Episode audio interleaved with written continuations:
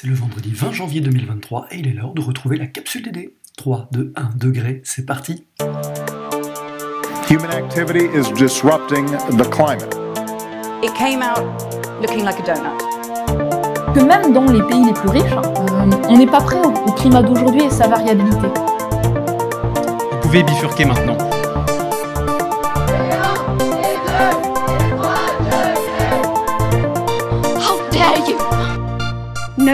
In the world can yet say they have achieved gender equality. La capsule DD. Sans justice sociale, il n'y aura plus d'économie. Au menu cette semaine, l'idée qui transforme. 30 ans après, le succès de du protocole de Montréal. Le portrait de la capsule qui Tribouchonnet, 20 ans, étudiante et membre de la Convention étudiante pour l'alimentation durable. Carte blanche à Cédric Bron, diplômé d'Unilassal Beauvais en 2018.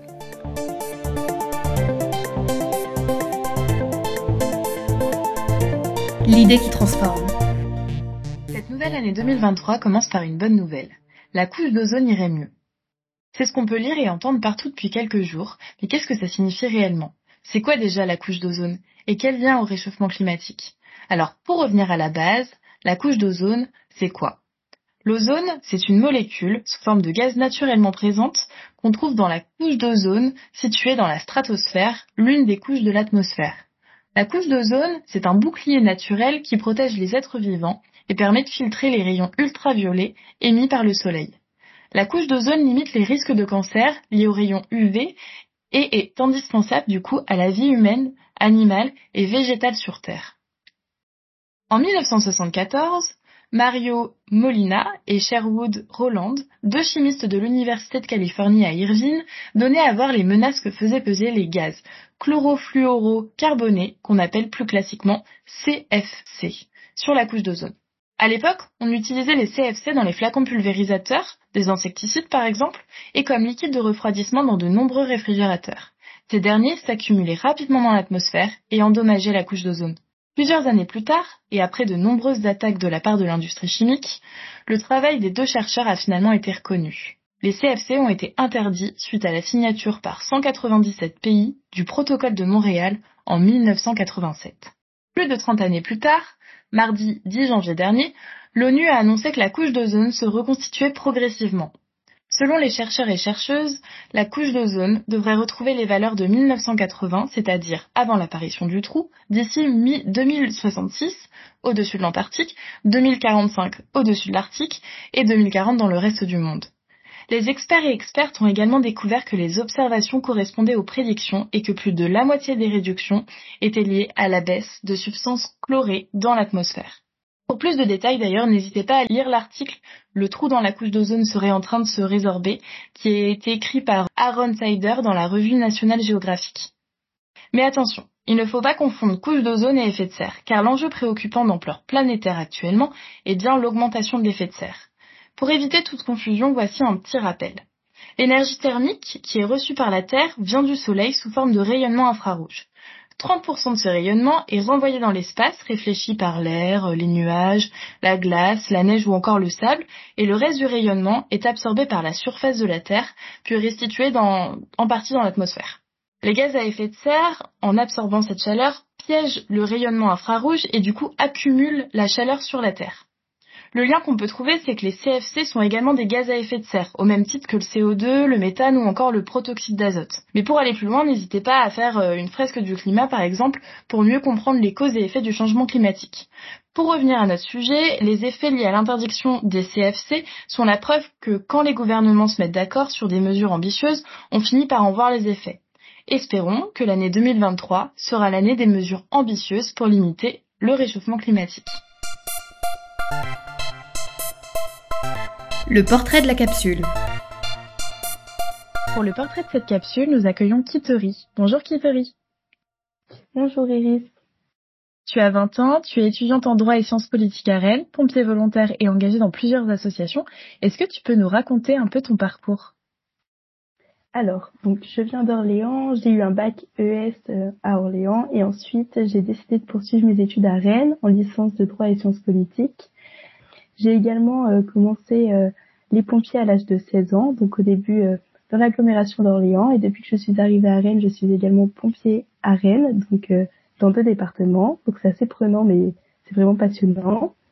Et puis je suis également membre du bureau de l'association des étudiants rennais en sciences politiques. C'est un petit peu le BDE de, de, toute la licence et des masters en sciences politiques à la fac de droit et de sciences politiques de Rennes. Qu'est-ce qui t'a donné envie de t'engager et puis ça implique quoi concrètement euh, dans ton quotidien, euh, par exemple d'être pompier volontaire? Alors l'engagement de pompier volontaire, c'est clairement l'engagement qui me prend le plus de temps. Euh, dans mon quotidien, euh, si par exemple je suis dans la caserne, dans l'agglomération d'Orléans, ce sera plus bah, m'organiser parce que je peux être appelée en intervention à n'importe quelle heure du jour et de la nuit à partir du moment où je suis disponible. Donc là, et parfois, il faut que j'arrête ce que je suis en train de faire et de reprendre deux, trois heures plus tard. Euh, puis je peux être réveillée dans la nuit. Donc euh, voilà, ça a un grand impact euh, dans ma vie, mais ça me pose aucun problème.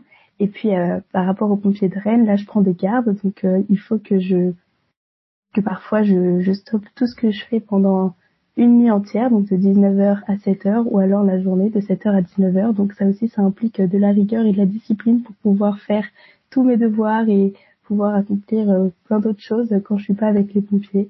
Et puis par rapport à l'association des étudiants en sciences politiques, là c'est un petit peu moins prenant et chronophage. Je m'occupe de la prévention lors des soirées étudiantes et puis euh, je suis également présente à toutes les réunions pour organiser euh, bah, les événements, pour participer tout simplement à la vie de l'association et on discute des pulls, des balles de promo et, des ventes de gâteaux quoi. Donc donc c'est moins prenant que les pompiers. Et pourquoi tu as voulu être pompier volontaire? Alors je pense que les motivations que j'avais quand j'avais 16 ans sont différentes euh, de celles d'aujourd'hui. Mais quand j'ai commencé, euh, je voulais vraiment euh, faire partie d'un groupe déjà. C'est, je sais pas, ça m'attirait vachement de faire partie de cet ensemble parce que les pompiers, on me dit souvent, c'est comme une deuxième famille. Et j'avais envie d'appartenir à cette deuxième famille. Et c'est hyper stimulant parce que la formation qu'on reçoit en tant que pompier volontaire, même si c'est du secourisme plutôt basique, euh, on a quand même des, connaissances assez poussées en secourisme, on apprend plein de choses sur le corps, et puis il y a aussi euh, tout ce qui est connaissances incendie, et après tout ce qu'on peut faire en opération d'hiver, donc c'est hyper euh, stimulant et c'est hyper important en fait de connaître tout ça, même dans la vie de tous les jours, quand je suis pas forcément pompier, c'est utile pour moi. Et puis euh, voilà, tout ce que ça apporte, la discipline, la rigueur, ça permet aussi de faire du sport et de passer des bons moments entre collègues. Et puis maintenant, bah, les pompiers, ça continue de, de m'apporter plein de choses. Je me fais beaucoup d'expériences, je vois plein de situations différentes. Ça m'enrichit aussi personnellement, parce que tout ce que je vois en intervention, bah, ça peut parfois me choquer, mais j'en tire toujours des enseignements et puis ça me permet toujours d'être rigoureuse, un petit peu ponctuelle et puis de continuer à faire du sport et faire partie d'un ensemble. Comment être acteur du changement de société euh, pour avoir une société plus solidaire justement ou même plus durable selon toi? Bah, J'imagine qu'il s'agit de s'engager, que ce soit bah, un engagement en tant que sapeur-pompier volontaire, mais je pense que plus simplement, on peut juste faire partie d'une association et c'est déjà très bien. Il y a énormément d'associations qui existent dans tellement de domaines différents. Euh, donc je pense qu'à partir du moment où on a cette envie de s'engager euh, juste pour changer les choses, c'est déjà être un, un, acteur.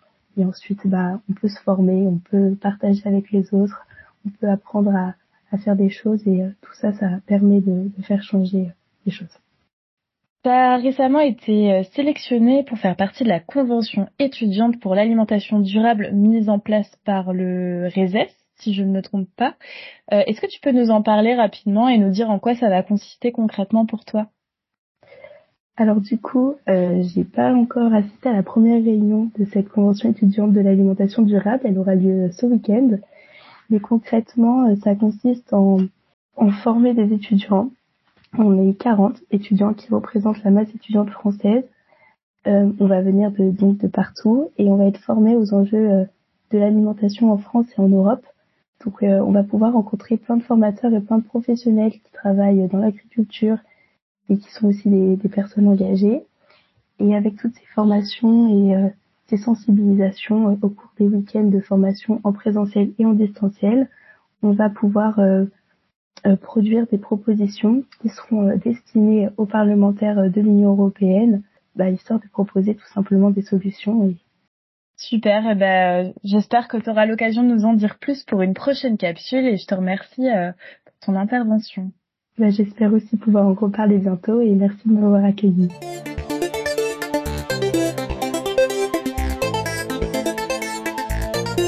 La carte blanche.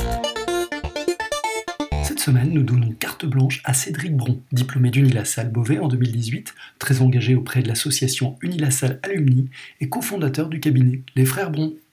Passionné d'entrepreneuriat, j'ai suivi de multiples projets, qu'ils soient à impact ou non, et aujourd'hui, dans le cadre de nos activités, on cherche à valoriser euh, une partie de notre chiffre d'affaires dans des projets à impact. Et on a choisi trois acteurs. Le premier, c'est Time for the Planet, et on est en recherche d'un acteur pour la reforestation, un acteur pour la dépollution des océans, mais je voudrais vous parler particulièrement de Time for the Planet. Time, c'est une initiative euh, de jeunes citoyens qui souhaitent euh, financer des innovations pour diminuer les gaz à émissions à effet de serre. Comment font-ils? En fait, leur spécialité, c'est tout ce qui est création de communautés. Et aujourd'hui, ils ont plus de 100 000 investisseurs qui ont investi dans leur enveloppe, dans leur crowdfunding, afin de venir financer des projets à impact. En fait, ce qu'il se passe, c'est que souvent les inventeurs qui ont des idées incroyables n'ont pas la capacité à développer leur entreprise et la faire euh, grandir sur les différents marchés. Eux, ils s'occupent de ramener du financement et ramener un CEO, COO, en tout cas un professionnel qui ont en capacité de les accompagner dans le développement économique afin d'avoir euh, une portée plus importante et donc de réduire les émissions de gaz à effet de serre. Cette initiative, objectif 100 projets financés pour 1 milliard de fonds, et ils sont très très bien partis. Et comme dirait Arthur, un des fondateurs, l'écologie sera positive ou ne sera pas, fini le bashing, place à l'action. C'était la Capsule DD, le podcast de la durabilité dans l'enseignement supérieur. Merci à Kitri Bouchonnet et à Cédric Bron pour leur participation. Et ainsi que, comme toujours, l'équipe de la direction de la transformation écologique et sociétale d'une la salle, Nathalie, Iris, merci beaucoup, Cécile, Caroline, Thomas et Geoffroy. On se retrouve dans 15 jours et d'ici là, vous pouvez méditer cette pensée attribuée à Nelson Mandela, un gagnant et juste un rêveur qui n'a jamais cédé.